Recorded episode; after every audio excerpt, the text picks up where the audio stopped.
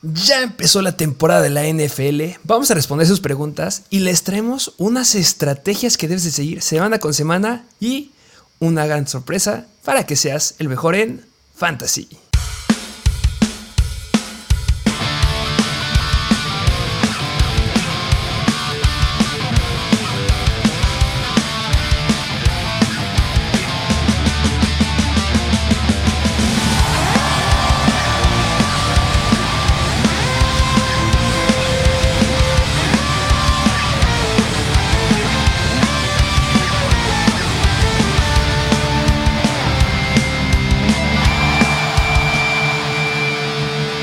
Bienvenidos a un nuevo episodio de Mr. Fantasy Football. Ya hoy empieza la temporada del NFL, temporada 2022, temporada súper atractiva en términos de fantasy. Yo creo que pues, de juegos de equipos también. Y, yo te quiero hacer una pregunta de primera mano. ¿Quién crees que se lleve el partido de hoy? ¿Los Bills o los Rams? ¿A quién se lo das? Mira, sabemos que el equipo favorito para que se lo lleven, la verdad, yo espero que ya cambie a lo que vimos la temporada pasada. No creo que repitan los Rams como ganadores del Super Bowl. Yo quiero ver a los Bills. Se merecen los Bills poder llegar al juego, a la fiesta grande. Se merecen estar ahí. Y para llegar a la fiesta grande tienes que empezar con el pie derecho. Y yo creo que los Bills, comandados por Josh Allen, van a ganar. De ahí yo estoy. No sé. Sí, sí, Me gusta este equipo. Sí, los Bills favoritos al Super Bowl. Me encanta este partido. Pudo haber sido el Super Bowl de la temporada pasada. Pero bueno, pues era una preguntita nada más que quería ver tu punto de vista. Porque el episodio de hoy es bastante atractivo con estas estrategias que te traemos ya para, pues para la temporada. Ya no, ya no para los drafts, porque supongo que yo creo que todos ustedes ya no habrán hecho sus drafts, si no es que la mayoría.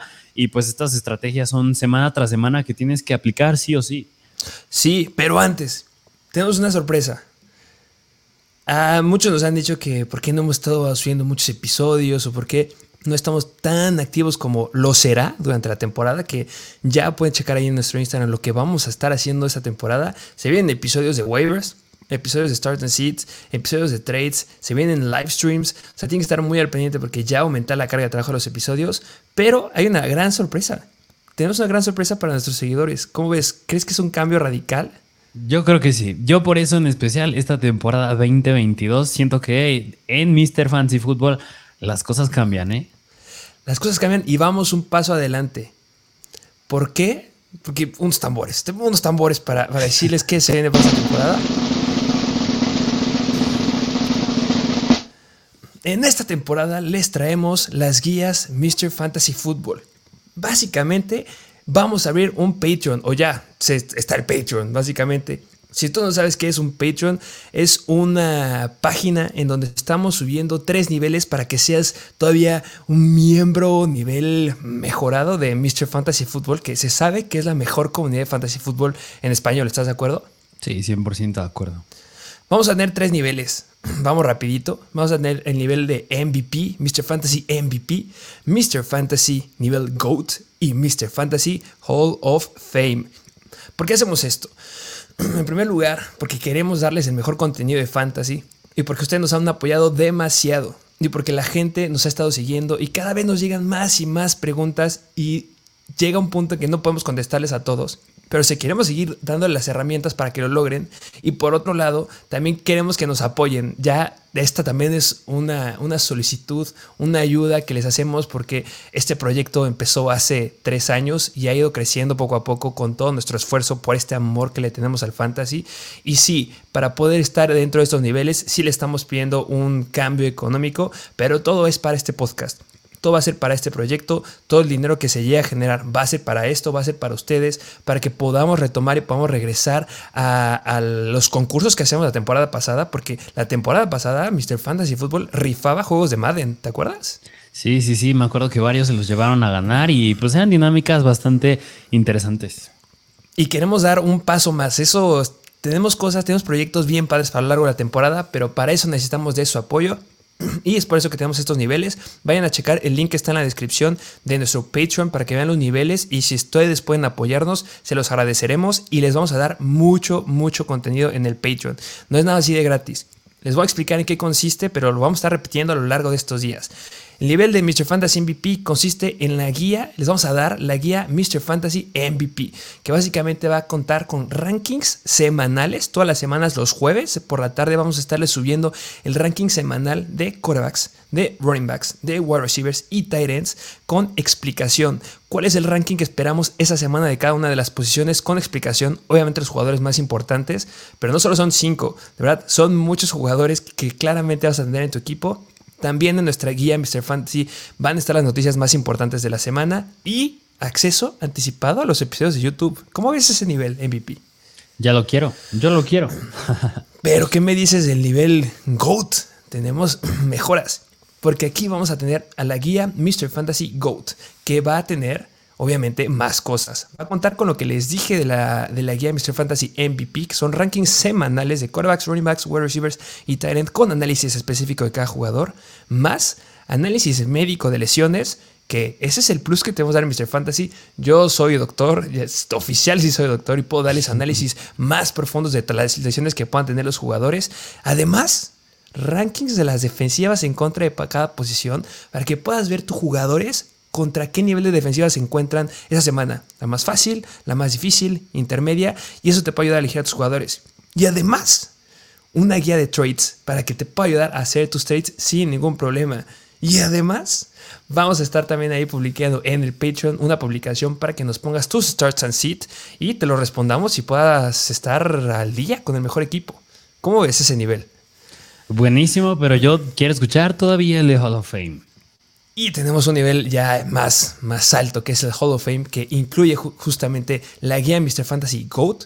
Y además tienes acceso al mailbag, que es donde vamos a poner una publicación para que nos hagas tus preguntas y puedan aparecer tu nombre, pueda aparecer tu pregunta justo aquí en los episodios que vamos a estar haciendo a lo largo de la semana. También te vamos a asegurar que respondemos tus preguntas y tu nombre obviamente va a aparecer agradeciéndonos en la guía Mr. Fantasy que se va a estar publicando y todos van a poder ver que eres parte de la membresía nivel Hall of Fame de Mr. Fantasy Football y obviamente los accesos que tienen los niveles que ya les comenté. Buenísimo, ¿eh? Yo, yo, yo creo que yo hasta yo las quiero y yo ni siquiera soy un suscriptor del canal, soy miembro, pero pues yo ya las quiero. Deben estar muy buenas, pero yo creo que, no sé qué opinas, yo te lo dejar a tu criterio. ¿Cómo ves si les damos a nuestra comunidad, que son la mejor comunidad de Mr. Fantasy Football, alguna guía para que sepan de qué se trata las guías de Mr. Fantasy Football? ¿Qué te parece? Sí, como bien lo dijiste, son la mejor comunidad, nos han apoyado mucho. Yo creo que por esta semana estaría bien darla para que sepan bien de qué se trata, para que se enamoren y en las eh, temporadas largas, son 17 semanas, sepan qué hacer y qué no hacer me, parece. Ya, ya lo dijimos, ya, ya te comprometiste. Vamos a subir, vamos a estar en Instagram.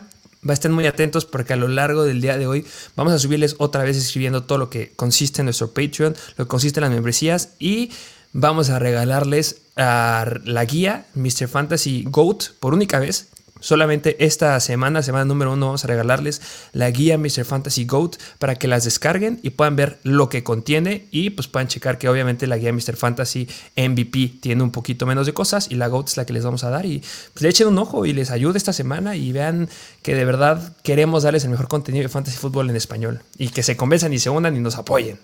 Sí, sí, sí, porque yo creo que muchos de nosotros, yo creo que incluso hasta tú y yo, y tenemos que investigarle, y yo creo que ustedes semana tras semana es esta duda de a quién meto, a quién siento, por quién hago un trade, cómo hago un trade, si me aceptarán estos jugadores, a quién agarro de waivers, que va, varios de ese contenido lo vamos a tener en YouTube, pero a profundidad y en específico en estas tres guías.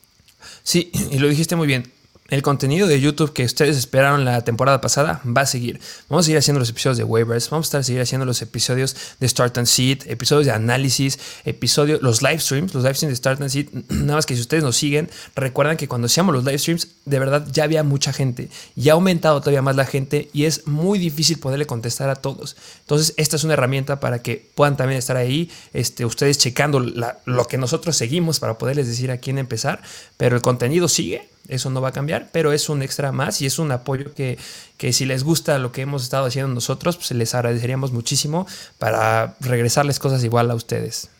Sí, 100%. Me gusta, me gustó este pequeño anuncio que les teníamos para ustedes. Excelente anuncio y bueno, ya estará el link en la descripción del video y pues arranquemos por, por lo que vinieron, ¿no? Así es, por las estrategias para esta temporada y además antes de iniciar con estas estrategias y también las preguntas que les lanzamos en Instagram, que las pusieran para contestárselas en este episodio, ¿qué te parece si mencionamos unas cuantas, unas cuantas cosas a observar en esta semana 1? Que la semana 1, si me preguntas, yo creo que es crucial para ver estas situaciones, cómo se comportan y cómo podrían desarrollarse en los diversos equipos a lo largo de la temporada. Me, me parece, me parece que yo creo que es muy importante estos, estas estrategias, ¿no? Yo creo que si vas empezando apenas, esto es muy clave que lo sigas. Y si es tu primera, segunda, tercera, cuarta, quinta temporada, siempre es bueno tenerlas presentes. Sí, sí, sí. Va a ser un episodio bastante dinámico, con bastantes cosas que tocar. Pero pues vámonos de lleno con estas cosas a observar en la semana 1. ¿Qué te parece? Venga, vamos a ver qué, qué debemos de estar viendo. Cosas a observar en la semana 1, yo creo que son distintas situaciones y que, ¿cuál es tu opinión con base a esta cosa a observar? Porque yo creo que un aspecto bien interesante es cómo se van a comportar los backfields, es decir, la repartición de toques, de snaps, de targets en, en los backfields de estos equipos en específico. Al hablar de backfields me refiero a los running backs, es decir, en estos equipos que es en los Buffalo Bills, en el juego de hoy en la noche, es decir, cómo se comportará James Cook, Zach Moss y Devin Singletary. En los Dolphins con Raheem Mostert, Chase Edmonds. En los Commanders con Antonio Gibson y JD McKissick. Desgraciadamente, pues Brian Robinson aún está pues sentadito porque sufrió el incidente que todos conocemos. Y en los Philadelphia Eagles que está Miles Sanders y Kenneth Gainwell. ¿Cuál situación de estas te llama más la atención? Me llama la atención la de hoy. Hoy sí me llama muchísimo la atención porque se ha estado hablando muy bien de James Cook, que es un running back que sabemos tiene mucha habilidad por aire. Y, y, también quiero ver también qué sucede con Zach Moss, porque los últimos partidos de pretemporada me dieron mucho miedo, porque simplemente Zach Moss al finales de la temporada pasada dejó de tomar relevancia y Devin Singletary estuvo full y fue muy relevante en fantasy. Ya hemos hablado de su caso, pero en los partidos de pretemporada de repente, de repente vimos que le daban el balón a Zach Moss y por eso a mí se me cayó mucho el potencial de James Cook, pero es muy diferente allá verlo en un partido oficial contra una defensiva que le va a estar poniendo una buena carga de trabajo a Josh Allen y que claro que tiene piernas, pero ver qué tanto podría ser el potencial de pases a los running backs que me voy independiente, puede ser con Singletary o puede ser con James Cook, me encantaría ver con James Cook, pero va a ser un buen, buen tip o una buena clave que nos dirá, a lo mejor y ahorita James Cook no está empezando, pero los Bills sí le van a apuntar de targets a los running backs y en el futuro, en unas cuantas semanas, ese papel lo podrá tomar eh, James Cook, que es por eso que lo estaban drafteando, se estaba drafteando en el round 8 o 9. Sí, y bien lo dijiste, es un equipo que es difícil, es contra los Ángeles Rams, es decir, no es contra los Jets, es un equipo más sencillo, es un juego que te va a exigir y va a estar interesante a quién le confían más el balón en ese equipo. Exactamente. Y los otros, yo creo que varias preguntas vamos a estarlo respondiendo en el mailbag porque venían preguntas de algunos de esos equipos. Sí, sí, sí. Sí, bueno, pero sin más que decir, vamos a otra situación que, que esta igual la comentaremos en las preguntas, si no recuerdo una preguntita por ahí que concierne a este jugador y es qué tanta carga de trabajo, que es una pregunta bastante similar, ¿cómo se va a comportar este backfield de los Jets?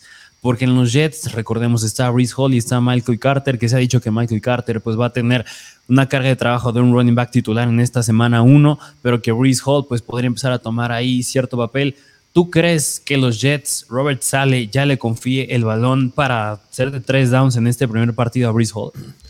No, yo no considero que va a pasar. Yo sé que están muchos enojados con nosotros. Es que me dijeron que agarrara a Breeze Hall y que ya salieron los depth charts porque ya salió. Salió un depth chart no oficial. Al momento que estamos grabando este, salió el depth chart no oficial en donde sí está Michael Carter como running back uno del equipo. Pero recordemos que Breeze Hall es un running back que va a tardar unas cuantas semanas. No te va a tardar 8 o 9 semanas. Máximo te tarda unas 5 o 6 semanas en que ya sea el indiscutible eh, corredor de poder de ese equipo. Yo creo que en contra de Baltimore sí, Michael Carter va a estar tomando las repeticiones, pero yo creo que podría estar ahí una repartición de 50-50. Se me haría muy tonto por parte de Robert Saleh no empezar a explotar ya a Brice Hall, viendo que en el último partido de pretemporada, Brice Hall fue el que estuvo por delante de Michael Carter en muchas oportunidades. Entonces ya le empezó a aventar carga de trabajo aquí. Y lo que me gusta es que si Carter llega a rebasar a Brice Hall en cantidad de snaps, cuando se hace una roja, y situaciones de corto yardaje para anotar, va a entrar Brice. De eso estoy seguro. Brice va a entrar y va a anotar. Entonces no es como que te va a dejar tampoco en cero puntos. Sí, sí, sí, 100% de acuerdo. Interesante poner la atención a ese backfield también. Vámonos con otra situación que es igual del backfield, pero ahora vámonos a Denver que es en los Denver Broncos con Javonte Williams y Melvin Gordon. Yo creo que es otra situación bastante importante a ver porque pues ha dicho que Javonte Williams ya es el titular, el que va a tomar la carga de trabajo en este equipo nuevo con Russell Wilson, pero pues no dejar de mencionar que antes de que de que renovaran a Melvin Gordon, el, el, gerente general decía que lo quería otra vez en el equipo, lo renovaron otra vez y sigue estando en Melvin Gordon. ¿Tú qué opinas? ¿Cómo va a estar esta repartición de trabajo? A lo mejor un poquito más específico, ¿qué tanto porcentaje crees que tenga Javonte como Melvin Gordon en ese equipo en cuanto a oportunidades? Yo creo que esta ha sido una de las grandes preguntas durante el training camp, durante los juegos de pretemporada, que tú bien recordarás que era un merecatengue, porque siempre había comentaristas que decían, ah, no, sí, la repartición ya está a favor de Javonte Williams como un 80-20%, y otros decían, no, es 60-40, no, es 67.46%. Es como, o sea, nada más nos mentían ya debe estar recargado hacia Williams. Ya, eso, es un hecho. Al menos con mínimo 60-40 sí debe de estar. Con una mayor probabilidad de aventarle muchos pases a los running backs, o sea, aumentado a favor de Javonte Williams. Y también en situaciones de zona de gol, yo esperaría que también entre Javonte Williams. ¿Le va a quitar oportunidades a Gordon? Por supuesto. ¿Sabíamos que le iba a quitar oportunidades Melvin Gordon? Por supuesto. Pero a pesar de eso, lo estábamos agarrando como un running back en el segundo o inicio del tercer round. Yo me siento más que confiado de eso. Porque si no estuviera Melvin Gordon, Javonte Williams hubiera estado dentro de los primeros cinco picks de running backs. Y es por eso que le bajamos tanto. Entonces, yo considero que habrá unos muy buenos puntos. Yo espero que sea un juego de, muchos puntos. Van en contra de los Seahawks y, Russell Wilson debe de meterle ahí muchos puntos, a pesar que Tyler Lockett quiere que alaben otra vez a Russell Wilson regresando a los Seahawks.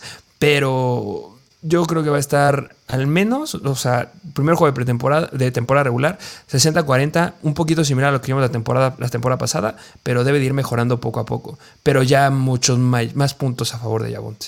Sí, de acuerdo. Y yo creo que si eso aumenta, es decir, más del 60 para Yabonte y menos del 40 para Gordon, mucho ojo ahí porque Yabonte se viene una temporada bastante buena para él. Sí, y con ese escenario, que yo creo que es el peor escenario, es una buena temporada para Yabonte. Sí, 100%. Vámonos a otras últimas dos situaciones. Y una, vámonos a San Francisco, que yo creo que esto también intriga mucho. Y es que Mike, como Mike McDaniel, bien recordamos, el ex coordinador ofensivo de los 49ers, ya se fue a Miami. ¿Cuál es el rol que va a tomar Divo Samuel? Porque esta es una ofensa bien diferente a la del año pasado. Sí, sigue estando Jimmy Garoppolo ahí, pero el titular va a ser Trey Lance y además Brandon Ayuk se, está, se ha estado viendo muy bien con Trey Lance y ya no está Mike McDaniel que coordinaba este juego terrestre con Divo Samuel. Es decir, ¿tú crees que Divo Samuel llega a tener el mismo rol que tenía la temporada pasada? Sí, yo sí, o sea, lo que me orienta a un sí no es cosas que han dicho, porque si algo sabemos es que el staff de coach de los 49ers son una bola de mentirosos, no les crean nada. O sea, son de los equipos, sí, de los Panthers, siempre les hemos dicho, no, crean, no les crean nada. O sea, de verdad, no nos sorprenden si de repente Jimmy G está como el coreback uno en la primera semana. O sea, no digo que vaya a pasar, pero de verdad son muy mentirosos. Y yo le creo a los hechos. Y algo que sí es un hecho es que en el contrato de Divo Samuel estaba especificado que le iban a dar bonos eh, económicos si anotaba touchdowns por tierra y por número de acarreos por tierra. Es un hecho. Y después salió Divo Samuel diciendo que él nunca tuvo ningún problema porque lo estuvieran ocupando por los acarreos. Más que nada era algo para pues, que le dieran un buen contrato. Entonces, yo no veo por qué no le bajes esa, esa oportunidad de correr. Al mismo volumen que la temporada pasada, no. Porque ya tienes un Elijah Mitchell que ya está entero. Ya tienes un Trey Lance que tiene piernas. Pero de repente ver en una situación de zona roja, en una Wildcat a Divo Samuel, no se me haría tan descabellado que sea muy frecuente, no. Es por eso que Divo Samuel bajó mucho en los, en los, en los rounds de fantasy. Pero se me haría muy tonto también que no lo, ocupe, pues, lo, ocupes por ahí, también considerando que ya tienes un Brandon Ayuk más evolucionado en el ataque aéreo. Y es por eso que nos gusta mucho Brandon Ayuk. No sé tú qué opinas. Sí, sí, yo creo que Brandon Ayuk esta temporada va a tener una buena temporada, una bastante sólida más por cómo se ha visto con Lance en el training camp. Y yo concuerdo contigo. Yo creo que Divo no va a. Yo creo que sí va a mantener sus jugadas terrestres, su rol terrestre, pero en menor proporción por lo mismo. El Aya Mitchell más sano, Trey Lance tienes un coreback que corre y Brandon Ayuk ya lo tienes ahí. Y bueno, no se hable de George Hill, que pues él sigue siendo elite. Pero yo creo que por eso Divo Samuel sí mantiene el rol y concuerdo contigo, yo creo que sí va a bajar un poquito. Que, es un juego importante porque van en contra de los Chicago Bears, que yo espero que sea un juego que sea favorable a los 49ers, y ver cómo se comporta justamente eh, los running backs de los 49ers. Eso también me, me interesa mucho, ver cuánta carga de trabajo le van a dar a Elijah Mitchell. Sí, sí, sí, de acuerdo. Pero bueno, vámonos a la última situación, última cosa a observar esta primera semana que es en el juego de hoy en la noche. Ya les dijimos que del lado de los Bills observen el backfield, vean cómo se comporta. Y ahora vámonos del lado de los Rams. Igual, vámonos al backfield. Y aquí te planteo esta pregunta, porque Cam Makers la temporada pasada, en los partidos que regresó, recordemos que le dieron esa carga de trabajo bastante buena después de no haber jugado toda la temporada pero recordemos que fue muy eficiente. ¿Tú crees que va a mantener esa misma carga de trabajo en esta semana 1, que yo creo que es clave para observar cómo se puede comportar a lo largo de la temporada? Yo creo que es una, semana muy difícil para predecir lo que va a hacer K-Makers, porque vas a enfrentarte a la defensiva de los Bills. Y la, la defensiva de los Bills no es cualquier cosa. Yo creo que va a ser de las defensivas más dominantes en contra del ataque terrestre, sin lugar a dudas. Entonces, ver lo que vaya a pasar con K-Makers en esta semana, yo no creo que sea definitorio para lo que va a suceder en el resto de la temporada. ¿Sí le van a dar una buena carga de trabajo? Yo creo que sí. Recordamos que tuvo justamente la lesión del tendón de Aquiles y tuvo una recuperación muy muy rápida de 6-7 meses, si no mal recuerdo. Y con esa recuperación tan corta, o sea, para que sea una idea, normalmente los running backs o, los jugadores que tienen una lesión de tendón de Aquiles suelen tardarse hasta un año en recuperarse. Tuvo 6-7 meses y lo meten a dar una buena carga de trabajo. Entonces eso si, así lo metiste con esa carga de trabajo, yo no vería por qué no ahorita le vas a dar una muy buena carga. Yo creo que sí va a ser dominante, sí va a tener una mayor cantidad de oportunidades. Darrell Henderson va a entrar, por supuesto, pero Cam Makers va a tener su volumen, pero puntos extraordinarios que pueda llegar a meter, no, no sé, yo no creo que llegue a meter puntos extraordinarios, pero sí que pueda llegar a unos, unos 17, 18 acarreos, lo veo posible. Aunque el ataque aéreo es el que más me gusta de este juego. Sí, sí, sí, justamente. Y yo creo que es muy importante observar esa situación. Más como dijiste, es un juego difícil en contra de los Bills, ver, tan, ver qué tanto le confían el balón. Pero pues yo creo que más allá de estas situaciones que les dijimos en general, yo creo que es ver todos los partidos. Es decir, en casi cada equipo tenemos una situación nueva que ver, como es igual en Denver, a quién le lanza más Russell Wilson, en Green Bay, quién va a ser a quien más le lance Aaron Rodgers, etcétera, etcétera. Que, que, ahí me gustaría remarcar la noticia que salió de Allen Lazard Ah, sí. Ojo, eh. Porque si de verdad Allen Lazard no está entero, pues en primer lugar, los otros wide receivers van a tener mucha, mucha relevancia. ¿Y quién es el wide receiver que estaría atrás? ¿Tú, quién pondrías? Híjole, por la experiencia y porque pues no recuerdo bien en qué posición está en el depth chart, pero porque Aaron Rodgers lo quería de regreso, me atrevo a decir que Randall Cobb. ¿No apostarías por el Sammy Watkins? Podría ser, yo creo que sí, también Sammy Watkins. Yo la pondría entre Sammy Watkins y Randall Cobb. Sí, yo creo que sería entre ellos dos. Y, lo que es interesante es que si no llega a estar Alan Lazard, que lo dudo, yo creo que sí va a estar, pero Chris Watson o Romeo Dobbs, ¿cuál sería el que estuviera ahí tomando relevancia? O sea, va a estar muy interesante ver este ataque aéreo si no está en Lazard y si sí está en Lazard. Yo creo que me gusta muchísimo ver a Sammy Watkins y si Sammy Watkins está libre en alguna de tus ligas, yo lo agarraría porque esta va a ser definitoria si Sammy Watkins es relevante o no, considerando que van en contra de los Vikings y va a ser un juego de muchos puntos. Sí, de acuerdo. Y Aaron Jones, una locura si no juega al azar. Sí, sí, cañón. Pero bueno, pues esas fueron las situaciones. Y ahora sí, ¿qué te parece si nos vamos a pues, las estrategias para esta temporada 2022? Venga, traes, traes ahí ya unos puntos ya listos para cantarlos, ¿no? Así es, así es. ¿Qué te parece si nos vamos de lleno con este primer punto bien importante? Que es, cuando empieza la temporada, siempre muchos tenemos miedo cuando en, la aplicación de Fantasy te salen números rojos que tu jugador, tu running back elite, tu wide receiver elite va contra esta defensiva que es irreal contra el pase, contra la carrera. Y aquí está la clave. Yo creo que si tienes jugadores que son irreales, que son clave, que son elite, que agarraste en el primero o la segunda ronda, que no te dé miedo el rival, ¿no? ¿Estás de acuerdo conmigo? 100% de acuerdo. Recuerden que estos son puntos que debes seguir todas las semanas. Y esto que hay que ser muy analítico y no ser tan visceral es muy, muy importante. No porque, o sea, cuando hablemos de un jugador elite, son los que agarraste en las primeras rondas. Tu running back 1, tu wide receiver 1. O sea, no importa la defensiva a la que se enfrenten, no importa la, situación que sea, métanlos. No, es que la semana pasada que se enfrentaron en contra de. Ahorita vamos a tomar ese punto un poquito más específico de los cornerbacks, pero porque, porque ese receptor no le fue muy bien. Tengo miedo que yo que tengo a Stephon Diggs, que tengo a Davante Adams o que tengo a un Jamar Chase, no le puede ir bien. No importa, esas reglas no aplican a estos jugadores. Y eso es un punto que les ponemos ahí en las guías de Mr. Fantasy. Inicienlos, no, no importa, no, no, no, no, no nos gusta, porque lo decimos porque nos llegan preguntas, que de repente nos dicen, oigan, es que ya vi que Cooper Cup se enfrenta contra una muy buena defensiva en contra de los wide receivers, que son los Bills.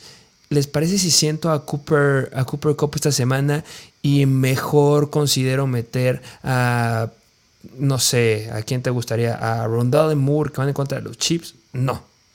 Metan a los Elite. Sí, sí, sí, 100% de acuerdo. Y más aún porque tiene, o sea, tiene una razón de ser, porque son los playmakers en su ofensiva. Es decir, la ofensiva, la mayoría de estos jugadores, las ofensivas las llegan a construir alrededor de ellos. Háblese como Jonathan Taylor o Christian McCaffrey. Son el pivote de la ofensa. Por más difícil que sea el rival, con más razón, si es un rival y una defensa que es difícil, dale el balón a tu jugador que es elite porque este es el que nos va a hacer meter puntos. Justamente. Entonces, para, resumir, los, los elites no se sientan. Van siempre adentro, aunque se enfrenten a la mejor defensiva del mundo y de la historia. No lo sientes. Sí, justamente. Y complementando este argumento que les acabamos de decir, vámonos al segundo punto que es no quisiera decir que lo opuesto, pero mm, entre comillas lo opuesto, que es cuando vámonos con jugadores que ahora sí, ya no son tan elite y con estos jugadores que pues sea tu, mm, tu flex, tu running back 2, tu wide receiver 2, jugadores que sí tienes que ver contra qué rival se van a enfrentar, qué tan buena es la defensiva para ver si los metes o no. Justamente ya cambia, ya no son los elites, que elites son los primeros dos rounds. O sea, bueno, depende de la cantidad de jugadores que hay en tu liga, pero en una liga de 12 jugadores, los primeros rounds, o sea, running back 1, eh, wide receiver 1. Ya los siguientes jugadores sí piensan mucho en, o sea, cuando estés considerando peleando entre dos, que estén más o menos como del mismo calibre, entonces es como, a ver, ¿a qué defensiva se van a enfrentar? Ahí sí ocupa a la defensiva, ahí sí ocupa los rankings que te estamos diciendo de qué tan buena es esa defensiva contra running backs, qué tan buena es esa defensiva contra de wide receivers. Ahí el punto sí aplica muy, muy bien. Que esto, esto aplica más para wide receivers y running backs. Ya hablaremos un poquito más después de Titans, un punto que me gustaría mencionar. Y quarterbacks obviamente no aplica. Empieza tu quarterback 1 siempre. Sí. sí, sí, sí, así es. Y yo creo que sí, con estos running backs y wide receivers, sí es ver el rival contra el que van. Ahí es, yo creo que también concuerdas conmigo cuando podrías optar por sentar a tu jugador agarras un jugador que va a hacer un stream esta semana, que tiene un, juego bastante sencillo, lo agarras de waivers y lo metes en, comparación a este jugador y te, le acaba yendo mucho mejor. Sí, pero tiene que estar al mismo nivel. Eso es muy importante. Sí, sí, sí. Y vámonos a otro punto que es de la mano con este punto de sentar, ver la contra qué rival van y vámonos a la posición de flex que los flex, yo creo que si tienes que hacer en énfasis con tu running back 2 o wide receiver 2 y sentarlo por la rivalidad del oponente, con los flex lo tienes que hacer todavía más, lo tienes, tienes que ser más preciso en este punto. Sí, la posición de flex, recuerden que puedes meter running backs, wide receivers o tight ends. Bueno, algunas ligas, algunas solamente son running backs y wide receivers, pero sí tienes que sentarlos. Es una posición que tienes que estar rotando mucho. Yo creo que también de la mano que dijiste, no casarse con un flex. No casarte porque, ah, es que este flex me encanta y le fue muy bien esta semana. Con los flex siempre, siempre, aquí es siempre. No si estoy pensando y dos del mismo calibre, no. Cuando sea la posición de flex, siempre ve al equipo contra el que están enfrentando. Porque ellos sí dependen mucho de esto. Entonces, yo sí consideraría estar rotando mucho entre running backs y wide receivers y no casarme siempre, porque llega a pasar. Es que me quiero casar con los running backs porque son los que suelen dar muchos puntos o me gustó mucho la semana pasada es muy difícil. Hay muy pocos jugadores que llegan a repetir las semanas este, buenas y que ya pueden llegar a considerarse como un wide receiver 2, un running back 2. O sea, la temporada pasada uno que me viene a la mente por excelencia es Cordarel Patterson, por ejemplo. Pero muy, muy pocos llegan a hacer eso en comparación de todos los demás. Y si quieres ganar en las semanas, hay que estarlos rotando. Analiza muy bien a la defensiva a la que se enfrentan. Y ojo, analizar la defensiva a la que se enfrentan no es ver la proyección de puntos de las aplicaciones. No todas son muy buenas. Yo creo que a muchos también les está pasando ahorita que es que me está proyectando muy poquitos puntos este Christian McCaffrey. O me está proyectando muy poquitos puntos este, no sé, Davante Adams. Lo siento, no, no sé de eso. No, de lo que, de Mr. Fantasy Football y las guías. Sí, y mira, más aún me gustaría decir dos cosas con esto que acabas de decir. Que muchas veces, con esto de que, bueno, me gustaría ir primero al punto de los flex. Que yo creo que al hablar del flex es muy importante que si un jugador que vas a iniciar en tu alineación semana tras semana va a jugar en el Thursday Night Football, yo creo que lo alinees en la posición de running back o en la de wide receiver y en la posición de flex lo dejes más para esta, para esta, ahora sí que flexibilidad para poder meter a un jugador que sea o running back o wide receiver y jugador, más aún cuando tienes un jugador que está cuestionable para jugar en la semana. Es decir, en tu flex tienes, por ejemplo, el día de hoy, el día de hoy vas a meter a K-Makers en tu flex, pero en tu posición de wide receiver tienes, no sé, un Allen Lazard. Y si dejas a Allen Lazard alineado en la posición de wide y a K-Makers en el flex, ya te fregaste porque al no poner a Allen Lazard en la posición de flex ya no puedes tener esa flexibilidad de meter a un jugador que podrías optar en meter en ese lugar. Sí, y, es sumamente correcto lo que acabas de decir. Porque a veces empiezan a ocupar los lugares de flex y cuando tienes un jugador que esté cuestionable y que juega el lunes, que justamente te dicen, ¿sabes qué? Es que no juega y justamente este jugador lo estabas considerando para una posición que el flex ya está ocupado, te quedas sin jugadores. No sé si me estoy dando a entender. Es decir, en el lugar, lo dijiste muy muy claro, en el lugar de wide receiver 2 lo está reservando para un jugador que juega el lunes. Y entonces dices, yo creo que sí juega. Llega el lunes y no juega. Y como no, lo, no estabas ocupando el lugar del flex, ahora tienes que ir a buscar a waivers un wide receiver que dé buenos puntos. Cuando lo mejor hay en waivers un, un running back que puede dar buenos puntos. Pero al ver ocupado ya el lugar del flex para otro jugador que ya jugó, no puedes meter un running back o un tight end diferente. Entonces sí es clave lo que acabas de decir. Tener mucho cuidado con los cuestionables. Yo, por ejemplo, el juego de hoy, Isaiah McKenzie está como cuestionable en las aplicaciones, pero sí va a jugar, por ejemplo.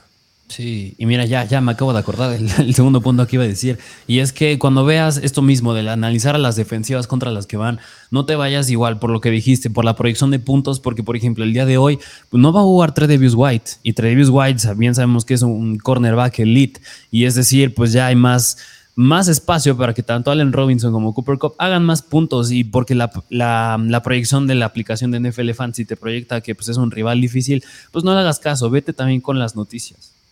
Sí, que yo creo que es el punto que, sigue, ¿no? El de hablar de los cornerbacks. Así es, justamente, porque los, los chances de que un cornerback elite del equipo rival cubra sea, se, tienes a Cooper Cup, Stephon Diggs, Devante Adams, es decir, el wide receiver titular del equipo del que tienes, los chances de que ese cornerback elite cubra a tu wide receiver durante todo el partido de verdad es mínimo. Es decir, no le tengas mucho miedo que es que van por, contra Jalen Ramsey, que van contra el mismo Travis White, contra Stephon Gilmore, etcétera, etcétera.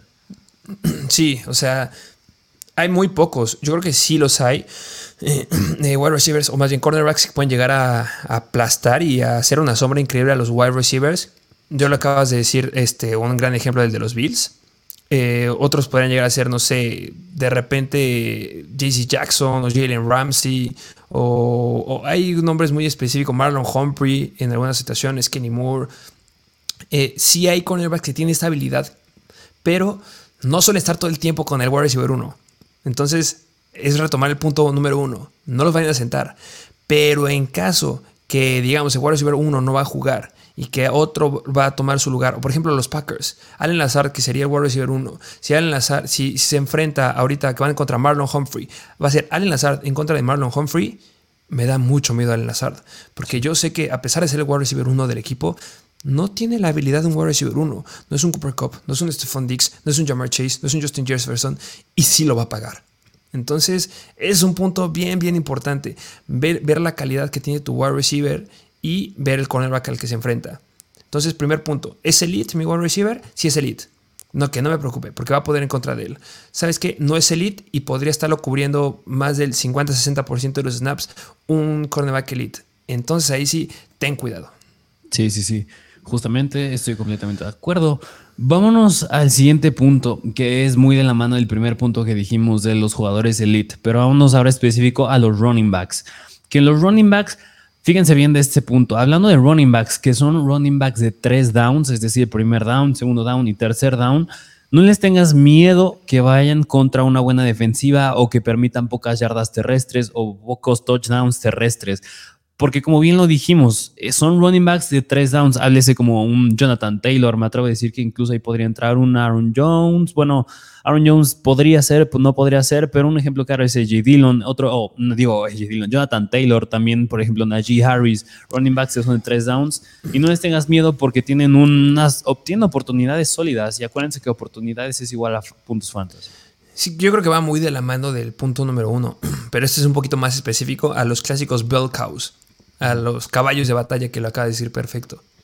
A, a los bell cows, caballos de batalla, no tienes por qué tenerles miedo se enfrenten en contra de los Bills, se enfrenten en contra de la mejor defensiva que exista, no tengan miedo de meterles, aunque vayan en contra de los Chargers, aunque vayan en contra de los Rams, vayan en contra de los Bills, no hay ningún problema, o sea, porque tienen el volumen y el volumen es bien importante en fantasy. O sea, si me dice running backs que yo me acuerdo ahorita, no acaba de decir bien, Jonathan Taylor, Derrick Henry, Najee Harris y uno que me encanta que yo espero que sea una futura caballa, una futura bell cow, Brice Hall.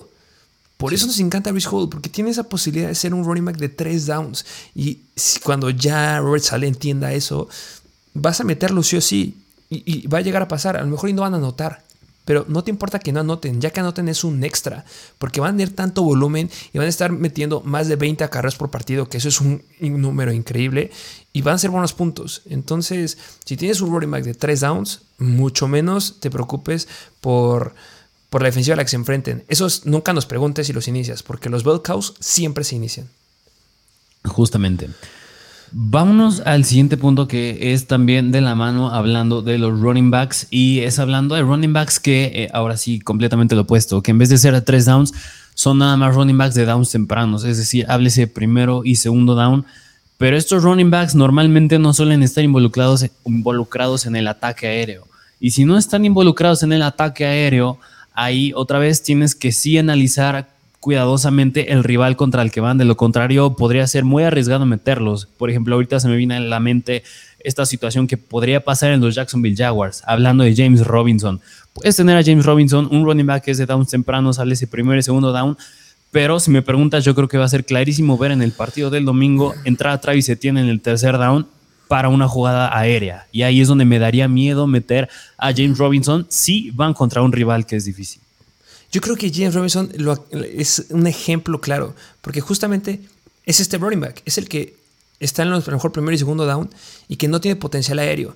Y entonces lo siguiente que tienes que fijarte es si la ofensiva o el esquema ofensivo o el ataque ofensivo está envuelto en ese jugador. Y en James Robinson no. Es por eso que James Robinson se, iba tan abajo. Y por eso que muchos decían, ah, pues James Robinson tiene que estar más arriba. No. O sea, tiene la lesión. Va a tomar este rol de running back que les acabamos de decir. No atrapa balones. Y, la ofensiva no está envuelta en James Robinson. La ofensiva de los Jaguars está envuelta en Trevor Lawrence. Y en Trevor Lawrence y ya hacia Trevor Lawrence apunta hacia un Travis Etienne que va a ser el ataque aéreo de running back. Y hacia Christian Kirk en eso se basa la ofensiva. También me gustaría ya Evan Ingram que empiece a tomar relevancia, pero es por eso que James Robinson no está tan arriba y por eso que James Robinson lo aventamos abajo, porque si tienes que fijarte muy, muy bien en contra de qué defensivas están enfrentando y van en contra de los Jaguars de Washington, de los Commanders, que es una buena defensiva. No es la peor, no es la, ah, la elite, no, pero no es mala. Entonces es por eso que tengan mucho cuidado con estos running backs yo creo que hay que repetirles cuáles son las características de este running back, ¿no? Para que quede claro. Sí, sí, sí, que son running backs que son de downs tempranos, háblese en primero y segundo down en específico, eh, en contraste al punto anterior que dijimos, que son de tres downs, primero y segundo, tercer down. No se hable de cuarto down porque pues, en esa se despeja o se mete gol de campo, pero pues es hablando de estos running backs en específico. Que otros que se me vienen a la cabeza es Josh Jacobs, por ejemplo. Eh, Antonio Gibson, aunque ese sí puede tener relevancia por aire, pero no, no parece ser que la tenga. Eh, Demi Harris. También, y yo creo que otra que habría que ver cómo se comportan esta semana y a lo largo que se desarrolle la temporada, pero la de los Eagles, hablando de Miles Sanders y Kenneth Gainwell, por ejemplo. Justo, que ahí el que normal, en concepto, en ideal, que tiene mayor relevancia por aire sería Kenneth Gainwell. Que Miles Sanders se atrapa balones, sabemos que sí, que es muy bueno, pero tiene que cuidarlo porque se lesiona bastante. Entonces sí, cuidado con Miles Sanders, por ejemplo. Así es. Pero bueno, vámonos al siguiente punto que les traemos y es yo creo que este punto es de mis favoritos que les traemos y es hablar de las, las más grandes correlaciones que hay cuando hablas de estadísticas y, y fantasy, cosas que se pueden venir buenas en fantasy a lo largo de la temporada. Porque yo creo que concuerdas conmigo de las cosas en las que más nos basamos aquí. Yo creo que en general, si le sabes al fantasy y si quieres ganar en fantasy, te tienes que fijar en algo bien importante y es en las oportunidades, es decir, en los toques, eh, más aún en las oportunidades que le den en zona roja a un jugador, en, los targets que le dé, lleguen a dar en zona roja a un jugador. Y hablando de las oportunidades en específico, los targets que pueda llegar a tener un jugador y los acarreos. Sí, o sea, son cosas bien sencillas. Volumen. Y mejor que volumen, volumen en zona roja. Eso es lo que tiene que ver. O sea, volumen, hablando de los running backs, un running back que nos encanta y que vamos a preferir mucho más a otro, va a ser uno que tenga volumen. Es por eso que nos fascina Christian McCaffrey, por ejemplo. También oportunidades, ya sea en, que, en running backs obviamente es corriendo, pero en wide receiver sería targets. Un wide receiver que tenga muchos targets, y muchos targets es hablando de unos 7 targets, 6, 7 targets por partido, ya es un número muy, muy bueno. Y oportunidades en zona roja. Eso es vital. Es la razón por la cual sí Elliott se está yendo tan alto. La razón por la cual Adam Thielen nos gustaba. La, razón por la que nos fascina Mike Evans. La razón por la que nos gusta también mucho Mike Williams, por ejemplo. Porque cumplen estas características y a lo mejor puedes decirme lo que quieras. Es que a lo mejor no entran muchos este, snaps, pero sí, o, también es que no está pareciendo tan elite, o, o, qué sé yo. Pero si cumple estas características o alguna de estas, que es volumen y volumen en zona roja, ya sea en oportunidades corriendo o en targets, es un jugador que debes iniciar. Sí, sí, sí, 100% de acuerdo. Y más aún, yo no sé si recuerdas tú la temporada pasada, hablando de los Jacksonville Jaguars, hubo un jugador que no llegaba a hacer puntos fantasy relevantes, pero semana a mediados de la temporada, semana tras semana, estaba teniendo targets muy atractivos por parte de Trevor Lawrence. Iba a ser Jamal Agnew. Y Jamal Agnew no era un jugador para nada relevante en fantasy, pero con base analizando los targets, cuántas veces le lanzaba Trevor Lawrence, llegaba a tener 8 targets, 7 targets, 9 targets, y aunque eso no se trasladaba en puntos fantasy porque había más competencia o que se le caían mucho o que lanzaba mal el pase Trevor Lawrence, aún así lo buscaba. Y a medida que vas viendo esos números, semanas más adelante te llegaba a dar puntos, háblese 12 puntos fantasy, 11 puntos fantasy, y es algo muy bueno cuando tienes un equipo que, pues bueno, está por los suelos y quieres algo sólido. Sí, justamente, que obviamente debes analizar la ofensiva en la que están, pero mientras tenga volúmenes va increíble. Y, la regla se confirma, porque les podemos dar algunos ejemplos. El wide receiver que tuvo la mayor cantidad de targets dentro de la 20, ¿quién fue? Cooper Cup, 38 targets dentro de la 20. Fue el mejor. Después estuvo Stephon Diggs. Hablando de los running backs, ¿cuál fue el running back que tuvo la mayor cantidad de acarreos dentro de la yarda 5 con 12 acarreos? Jonathan Taylor. O sea, es por eso que fue el mejor. Y después ¿Quién es el segundo running back que tuvo la mayor cantidad de acarreos dentro de la yarda 5? James Conner. Y por eso nos encanta mucho James Conner. Después estuvo Eckler, también está Damien Harris, pero obviamente ya hay que analizar lo que sucede ahí en los Patriots y con Ramondre, que no considero que Damien Harris vaya a irle tan bien esa temporada. Pero sin Eckler, Joe Mixon, Zeke Elliott, o sea, son los nombres de de la gente de los running backs que estuvieron con las oportunidades en zona roja. Y sí que fue por eso que es bueno, porque le dan oportunidades en zona roja. Entonces, acuérdense de estos puntos. Y si ves que tu jugador está teniendo muchos targets o muchos sacaros en zona roja, es lo que quieres. Y por eso, otra vez, por eso uno de mis jugadores favoritos en esta temporada es Breeze Hall, por ese potencial que tiene ahí.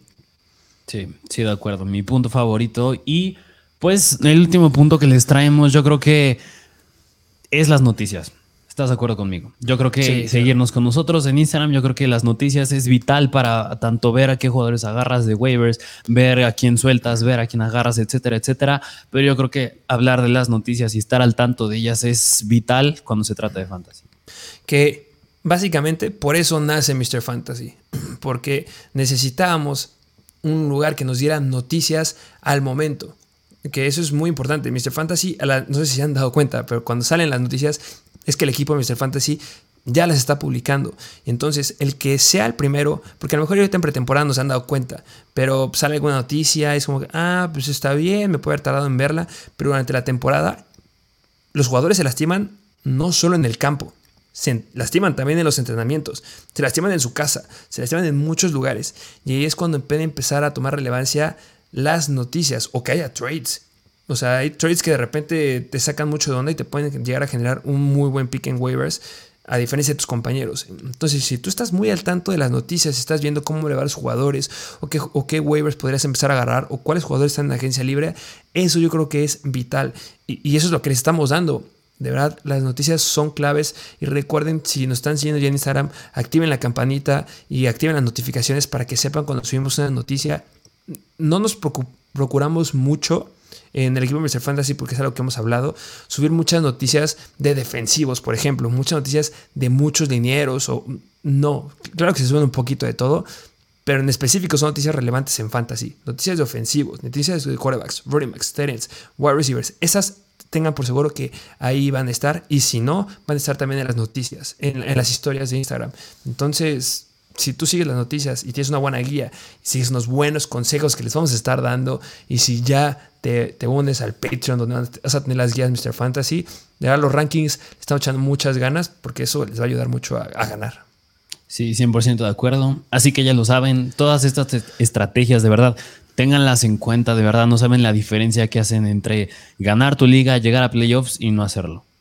Así es. Y bueno, pues síganlas. ¿Y qué te parece si nos vamos al, al mailbag? Porque nos mandaron preguntas. Vámonos al mailbag a contestar las preguntas, dudas que tengan antes del inicio de la temporada. Venga, mira, eh, nos pregunta Polo Torres.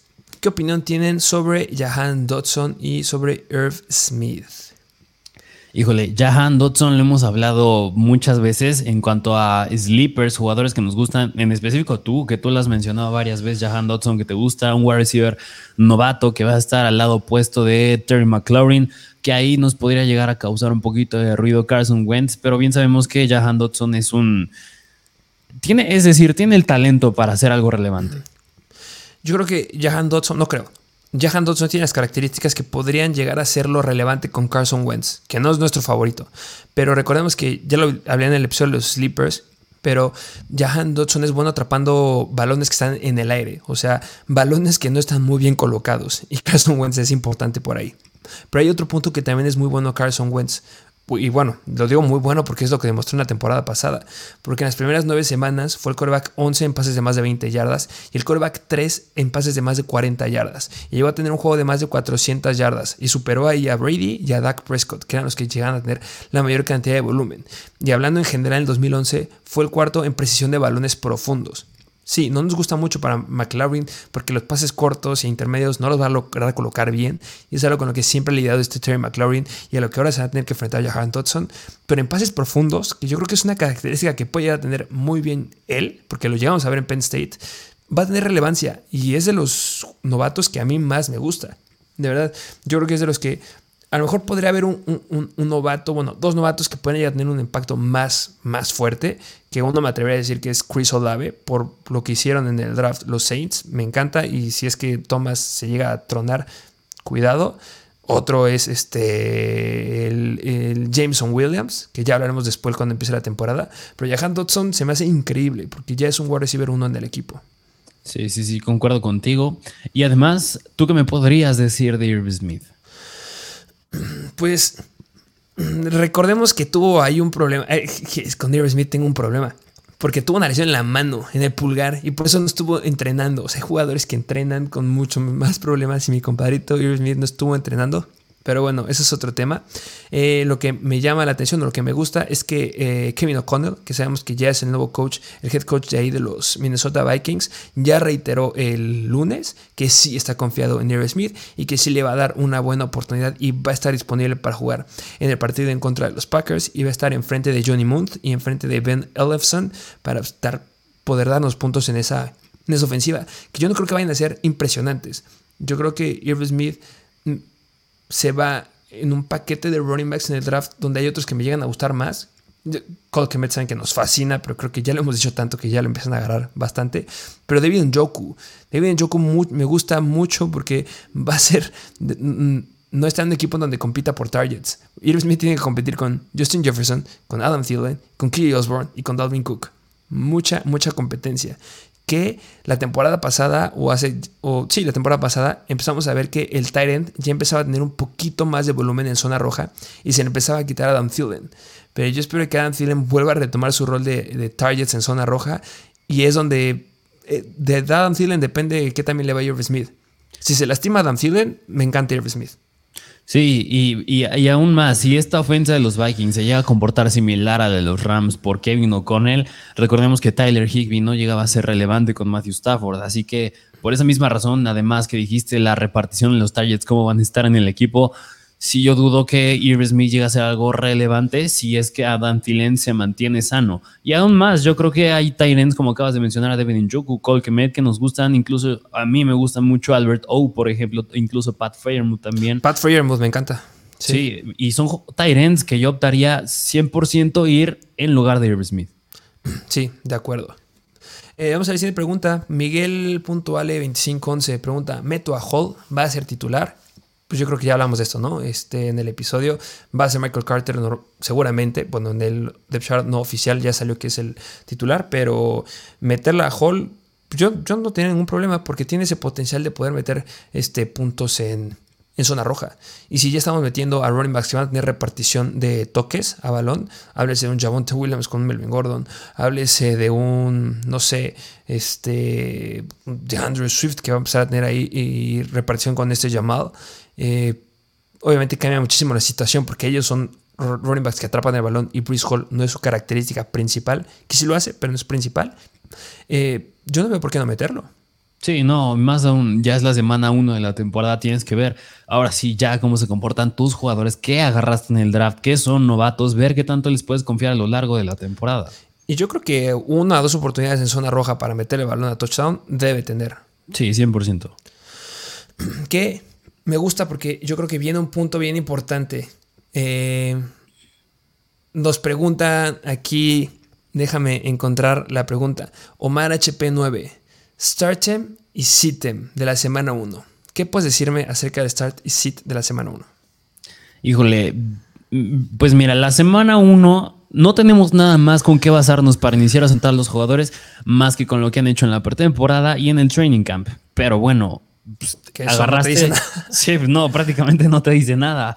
Así que, pues tú, los jugadores que agarraste en tu draft, háblese en todas las rondas, los jugadores que agarraste como para alinearlos en tu semana 1, tienes que iniciarlos sí o sí. Tienes que iniciarlos, háblese. Yo creo que llegan a haber excepciones como, no sé, pudiste haber alejado, elegido a Allen Lazard, pudiste haber seleccionado a Michael Thomas, por ejemplo. Ahí podría haber duda quién me tocó, quién no. Pero de primera mano tienes que iniciar a quien agarraste. Sí, yo, mi regla, ya lo acabo de decir bien, es inicia a los que drafteaste. Por algo los drafteaste, así de sencillo. Esta semana que sea de ellos. Yo la verdad también me llega a ver situaciones en las que, ah, es que llegué a jalar en los últimos drafts. O sea, si drafté esta, esta semana, llegué a agarrar a Wandale Robinson o llegué a agarrar a Ixie Osborne, no sé, me gustaría meterlo. No, yo sé que tiene mucho potencial y me encanta. Wandale Robinson me fascina. Y sabe McKenzie también, igual me fascina. Pero no los metan. Metan a sus titulares. Y es por eso que esta semana no va a haber episodio de Start and Sit. Justamente este día es un día en donde se estarían publicando el episodio de Start and Sit. Pero empiecen a sus iniciales. Es por eso que vamos a darle la guía de Mr. Fantasy, pero solamente es para que vean el contenido de, no, de verdad no los cambien. Por algo los draftearon, váyanse con ellos. A menos que hayas drafteado hace un mes completo y te hayas agarrado de Mion Pierce en los últimos rounds, ahí sí mételo por Antonio Gibson o qué sé yo, por alguien más. Sí, sí, 100% de acuerdo. Eh, siguiente pregunta. Si tenía el primer pick y escogí a, escogí a McCaffrey antes de Taylor, ¿fue un error? Pregunta Sergio-Rods. Totalmente lo opuesto. Bueno, habrá muchos que nos van a criticar que Jonathan Taylor es el primer pick. A mí me han llegado a criticar mucho, pero en lo personal aquí nos gusta mucho Christian McCaffrey porque simplemente cuando juega es elite y todos los running backs se llegan a lesionar, se va a llegar a lesionar McCaffrey, sí, pero cuando juega es el que más upside tiene. Justamente hay un meme, una imagen que estaba viendo, no me acuerdo quién la subió, en la que ponían, ¿y, ¿y, qué, ¿y qué vas a hacer o qué pasa? Que, que eso pasa en la vida real y yo también lo he contestado. ¿Y qué pasa si McCaffrey se lesiona? Va a ser como cualquier running back, se lesiona. ¿Y qué pasa si McCaffrey no se lesiona? Vas a ganar tu liga. Sí. Así es eso? de sencillo. Si McCaffrey no se lesiona, ya estás en la final. Sí, 100%. Y, y, mira, y bien, yo creo que hasta me atrevería a decir que el mismo Jonathan Taylor se va a llegar a lesionar, por más que lo hayas seleccionado en tu primer pick, se va a llegar a, a lesionar. Y, además, y además, con Jonathan Taylor pasa que pues tiene atrás a Nahim Hines, ahí a lo mejor le podría llegar a quitar un poquito de relevancia, que el mismo Frank Reich ha dicho que va a tener una buena temporada en Fantasy Nahim Hines. Y Christian McCaffrey, y llega Matt Ryan. Y además, McCaffrey, ¿a quién tiene atrás? ¿A quién tiene adelante? ¿A quién tiene a los lados? Entonces tiene Sí, no. O sea, yo creo que más que haber sido un error, yo creo que hiciste una muy buena decisión. Sí, en ligas PPR es increíble. A lo mejor en ligas estándar, que no sé por qué juegan estándar. Ya no juegan estándar. Este, podría llegar a lo mejor a necesitar la duda. Pero de verdad, si McCaffrey no se lastima, vale la pena el riesgo porque puedes quedar campeón. Eh, pregunta G. Monter 8. Eh, los running backs del Washington, de los Washington Commanders. ¿Qué quieren que les digamos? Eh, Antonio Gibson va a estar como running back 1. Running back 2 va a estar JD McKissick, que yo creo que, bueno, no creo, va a ser relevante. Yo creo que vamos a ver una repartición similar a la que tuvimos la temporada pasada y más en contra de los Jaguars, que espero que en teoría deberían ser un partido parejo. No espero que le vaya a empezar ganando a los Jaguars, que va a estar muy interesante. Pero yo espero que sea parejo y que ocupen mucho a JD McKissick. Y lo mismo de siempre. Si tienes a Antonio Gibson, vas a ver cómo entra, vas a ver cómo corre y vas a ver cuando está en zona roja, va a entrar JD McKissick y va a anotar el touchdown y te vas a enojar con Antonio Gibson. La historia de la vida de este hombre. Sí, sí, sí.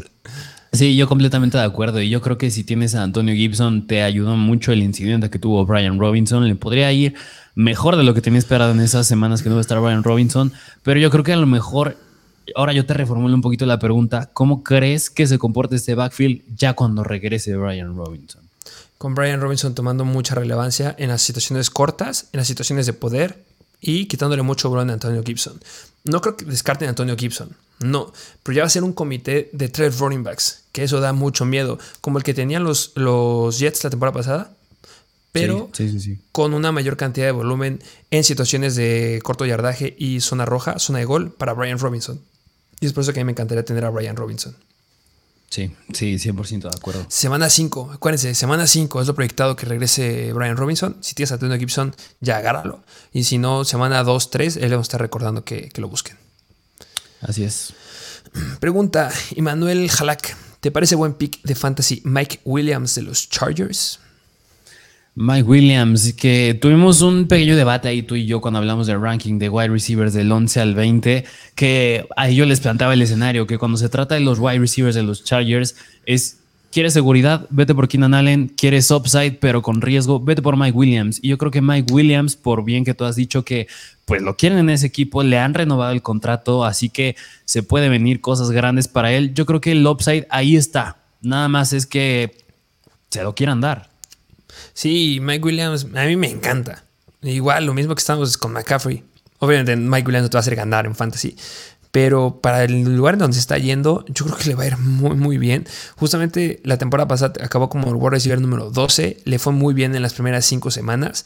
En las primeras 5 semanas fue el World receiver 2 y estuvo promediando 6.2 recepciones para 94.2 yardas recibidas, 1.2 touchdowns cada juego.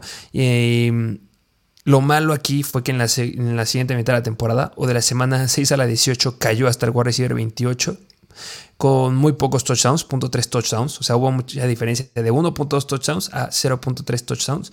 Pero no podemos dejar pasar que, a pesar que bajó mucho su rendimiento, le seguían lanzando zona roja y que también tuvo una lesión, que es importante. Entonces, considérenlo como un gran wide receiver para el lugar en donde se lo, estaban llevando. Yo creo que es un wide receiver que el ADP no le varió mucho y que sigue estando un ADP muy muy aceptable y que va a dar muy muy buen volumen. Y Mike Williams es una de las razones por las cuales yo no soy tan fan de tener a Austin Eckler en los primeros rounds o en los primeros picks. Sí, en el primer round, pero en el segundo, tercer pick o cuarto, no soy fan de Eckler. Y me encanta. Si tienes a Mike Williams, felicidades. Empiézalo esta semana. Sí, y aún más, yo creo que hablando de Justin Herbert, bien mencionamos en el ranking de quarterbacks que la temporada pasada lanzó 38 touchdowns. Es decir, es una estadística que Justin Herbert va a superar sin problema alguno esta temporada. Y si va a anotar a alguien de los Chargers por aire, va a ser Mike Williams. Va a ser Mike Williams y más aún porque te vas a enfrentar contra rivales dos veces contra los Broncos, dos veces contra los Raiders, dos veces contra los Chiefs. Vas a tener que avanzar. Van a ser juegos de muchos puntos y ahí es donde va a entrar Mike Williams. Sí, de verdad. Agarren, a, bueno, no agarren, ya. Yo creo que ya pasaron muchos drafts, pero si tienen algunos de estos jugadores, empiécenlos porque va a haber mucho, mucho volumen. Así es. Que ojo, eh, yo creo que de los principales wide receivers que van a estar en waivers va a ser Marquez Valdez Scantling esta semana. Pero ya veremos. Ok. Eh, dice Ga-Lemus, trades para Domis. Trades para dummies. Yo creo que, bueno, yo creo que ya los podemos ir spoileando un poquito. Eso va a estar en la guía 100%. ¿Qué me puedes decir tú? Eh, En la guía nivel GOAT. Va a estar en la guía nivel GOAT. Va a haber una guía en donde tú solito, sin que nadie te pregunte nada, vas a poder ver qué nivel tienen tus jugadores y cuál es su nivel correcto para hacer un trade. Y sí me gustaría recalcar que va a estar en esa guía. Acuérdense que un trade debe de doler. Si estás jugando con gente que no sabe fantasy, puedes verles la cara y podrás quitarle jugadores. Pero en una buena liga, un trade debe de doler. Y que duela significa que es justo. Entonces, considérenlo. Yo, mis primeras semanas, mis trades los hago enfocados a conseguir Titans Elite. Principalmente me enfoco en si veo que Travis Kelsey, Mark Andrews, Cal Pitts o alguno de los elites tienen una mala primera o mala segunda semana. Ahí es donde enfoco a hacer en primer lugar mis trades. Pero ya iremos hablando de esto a lo largo de, las semanas. Sí, sí, sí, así es. Y nada más un poquito mencionar esto, claro que lo vamos a mencionar ya más. Ya háblese de la semana que te gusta, 10, semana 8, pero cuando llegan los playoffs es bueno hacer trades por jugadores que a lo mejor y podrían estar siendo relevantes, pero que tienen un buen calendario para playoffs. Sí, justo ahorita no. Sí sirve el calendario, ver cuál es lo que podemos esperar, pero ya que se acercan playoffs es donde tienes que ponerte muy pilas. Además que muchas ligas tienen límite de trades. Así es. Eh, José Ra 077 pregunta, ¿sleepers eh, de cada posición? Un sleeper que sea tu favorito de cada posición. ¿Te parece que lo aventemos? Sí, Sin sí, sí, análisis. Un nombre rápido. A mí, de running back, cortito. Ok, O- ok. En, en dos, en dos oraciones, ¿por qué lo agarrarías? Mm, ok, hablando de la posición de running back, uno lo hemos hablado, yo creo que concuerdas conmigo, Travis Etienne. Volumen por aire va a tener relevancia, está con Trevor Lawrence. Yo creo que si me voy a la posición de wide receiver, uno que me gusta muchísimo, me atrevo a decir que, es, pues, otra vez en los Jaguars. Puede ser Christian Kirk o me voy también con Allen Robinson o Cortland Sutton. Híjole, es que me encantan los tres. Sí.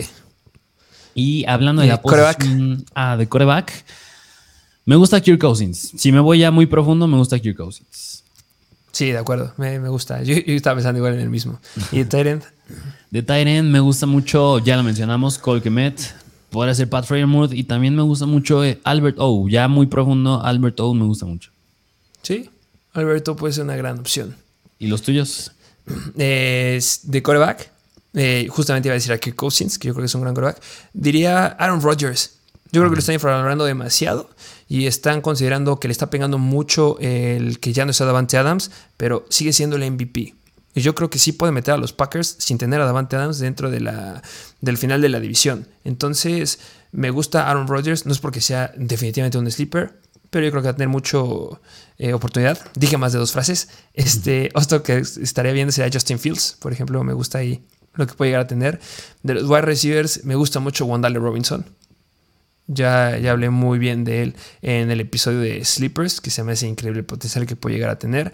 Y de los running backs, mm, híjole, está complicada. Porque un sleeper. ¿Cu- ¿Cuáles son tus sleepers que dijiste? Híjole, a mí, bueno, le hemos dicho Travis Etienne, nos encanta. Yo creo que otro a lo mejor, y ya, bueno, sí, ahorita ya tiene más relevancia, pero me había atrevido a decir que pues era Damian Pierce también. Otro que también me gusta, que a lo mejor no llega a ser muy relevante, pero que me gusta también es Naheem Hines. Naheem Hines. Puede ser Tony- un gran, gran ¿qué, me dice Tony Pollard? Uh, bueno, ese no yo, yo creo que ese no es sleeper. Yo creo que todo el mundo lo está considerando. Es un gran quarterback. Yo me quedaría con Ramondre Stevenson, que yo creo que sí le puede ganar, eh, o tiene- puede tener muchos más puntos que Damon Harris, y Darrell Henderson. Ok. Me gusta mucho Darrell Henderson y si se llega a lastimar, Cam Akers es el que va a tener ahí el volumen de ese equipo y se me hace muy, muy bueno lo que puede llegar a, a hacer por ahí. Así es. Sí, sí, sí. Y de Tyrant, pues Cole Kemet, ¿no? Pero pues, y Onjoku. Un Yoko. Onjoku o Freyermuth. Ay, son muy buenos. este, vamos a la siguiente pregunta, ¿te parece? Sí, sí, sí. Eh, pregunta em, aquí, a Eric 14 Estrada: ¿Qué tanta relevancia tendrá Demeon Pierce, running back número uno de Houston en Fantasy? Híjole, yo creo que podría llegar a ser lo que hizo James Robinson en su temporada de novato. Yo creo que esa es lo, creo que la comparación más, más cercana que le podemos dar a Damian Pierce de esta temporada. ¿O tú cómo lo ves? Que me da miedo que hablemos tanto de los jugadores de los Houston Texans. Eso es lo que puedo decir de, ellos. Eh, Damian Pierce es un gran running back si lo llegaste a jalar de una forma temprana. Yo creo que ya en las últimas semanas se ha ido a la luna. Se ha ido a la luna y ya es impagable eh, lo, que estabas, lo que necesitabas pagar por, por tenerlo. Y mm, fuera de eso, no considero que vaya a ser un mal running back sí va a ser bueno, bueno, tiene relevancia. Pero no podemos dejar pasar que Damian Pierce fue un running back que lo draftearon hasta el tercer día. Todos los equipos podían haberlo agarrado. Básicamente todos tuvieron la oportunidad, incluidos los Houston Texans, y se esperaron en agarrarlo. Entonces, atléticamente no es tan... No es que sea malo, pero es difícil que un running back que haya drafteado tan tarde vaya a ser muy relevante en fantasy a niveles donde lo están drafteando. No va a ser malo, pero yo creo que va a ser un running back, si le va muy, muy bien, híjole, un running back 2 bajo. Yo creo que eso sería como que lo mejor que le puede llegar a pasar a Demion Pierce. No considero que vaya a ser un running back 2 indiscutible, porque sigue estando en la ofensiva de los Houston Texans. Y recuerden algo, hay que ver también lo que les acabamos de decir a lo largo de la semana. Jugadores que no son elite, hay que ver en lo que están envueltos. Y Damian Pierce está envuelto en la ofensiva de los Houston Texans, que seamos sinceros. O si te pregunta, si te pregunto, ¿cuántos partidos crees que los Houston Texans vayan a empezar a ganar y vayan a terminar ganando y puedan empezar a usar el ataque terrestre para acabar ese reloj? No, no, yo creo que no lo va a ver. es, que ahí está el detalle. ¿eh? Yo tampoco lo creo. Va a empezar también Pierce, va a empezar a tener acarreos, va a empezar a tomar relevancia. Ah, ya vamos perdiendo por 7 puntos. Que corra un pase por aquí para Brandon Cooks, que siga corriendo. Ya vamos perdiendo por 14. Ya pasó medio tiempo, ya vamos perdiendo por 28 puntos. Ya no hay que correr, ya hay que lanzar. Y es por eso que otro sleeper que me gusta es Nico Collins, por ejemplo. Sí, que, que yo creo que nada más con Dameon Pierce, yo creo que el volumen sí lo puede llegar, puede llegar a tener un volumen bastante decente. Yo creo que sí lo va a llegar a tener. Más aún, pues claro que ya todos sabemos la noticia de Marlon Mack en el Practice Squad. Sí estando Rex Burhead. Pero yo creo que. Ya lo cortaron, ¿eh? Marlon Mack lo cortaron también del Practice Squad. Ah, ok, ok. Bueno, entonces ya nada más hablamos ahí de Rex Burhead. Pero aún así, yo creo que Damian Pierce, igual yo creo que se le eleva el precio y el valor porque es novato. Porque es novato y porque no hemos visto nada de él. Sí, pero yo creo que, lo repito, impagable ahorita. Yo creo que va a ser un buen running back. Yo creo que lo normal va a ser que sea un buen, un buen flex. Pero recuerden, recuerden que está con los Houston Texans. Y el jugador que nos gusta es Brandon Cooks. Y mucho porque era relevante Brandon Cooks es porque le lanzaban mucho y tenía volumen. ¿Por qué? Porque iban perdiendo en los partidos de los Houston Texans. Yo creo que ese es un punto que la gente no está viendo por completo. Ok, sí, sí, sí. ¿Te parece una pregunta más para ya cerrar? Sí, vámonos con la última. Em, una pregunta aquí que se me hizo muy chistosa. Este, Joel Santiago, ¿a quién pones? ¿A Mitchell Trubisky o a Russell Wilson? no puede ser esa pregunta, Aquiles. Y, más que nos pregunten a nosotros cuando hemos dicho que nuestro de nuestros corebacks favoritos es el buen Russell Wilson. Un chiste. No, sí. Ah, Russell Wilson, Mitchell Trubisky, qué bueno que es capitán, lo felicitamos, le mandamos un abrazote a la distancia, pero no, Russell Wilson me encanta y está dentro del top 10 esta semana eh, de corebacks, para que vean el ranking. Sí, sí, sí. Pues sería todo, ¿no?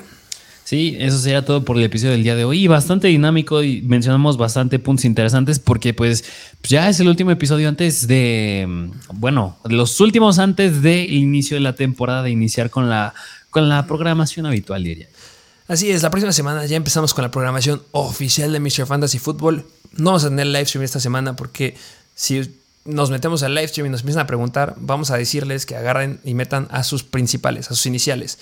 Por algo los agarraron, disfrútenlos, véanlos jugar esta semana, analicen muy bien y estén muy atentos porque se viene muy bueno el episodio de waivers. El episodio de waivers de la primera semana es muy muy bueno, o más bien de la segunda. Y recuerden estar eh, suscritos, vayan a ver el Patreon para que vean justamente las suscripciones que tenemos y estén muy atentos a lo largo del día de hoy porque ahí vamos a estar publicando la guía Mr. Fantasy Goat, que es la que va a estar ahí disponible. Y, y nada, de verdad, si, ya, si es que estás viendo ya estás suscrito a nuestro Patreon, muchas gracias. De verdad, este trabajo es por nosotros. Nadie nos está financiando nada. Es por el amor que le tenemos y porque queremos darles más cosas. Será todo, ¿no? Y Así pues que es. se suscriban. Sí, sí, sí, suscríbanse. Ojalá disfruten el partido de hoy en la noche. Buen Thursday Night Football y nos vemos a la próxima.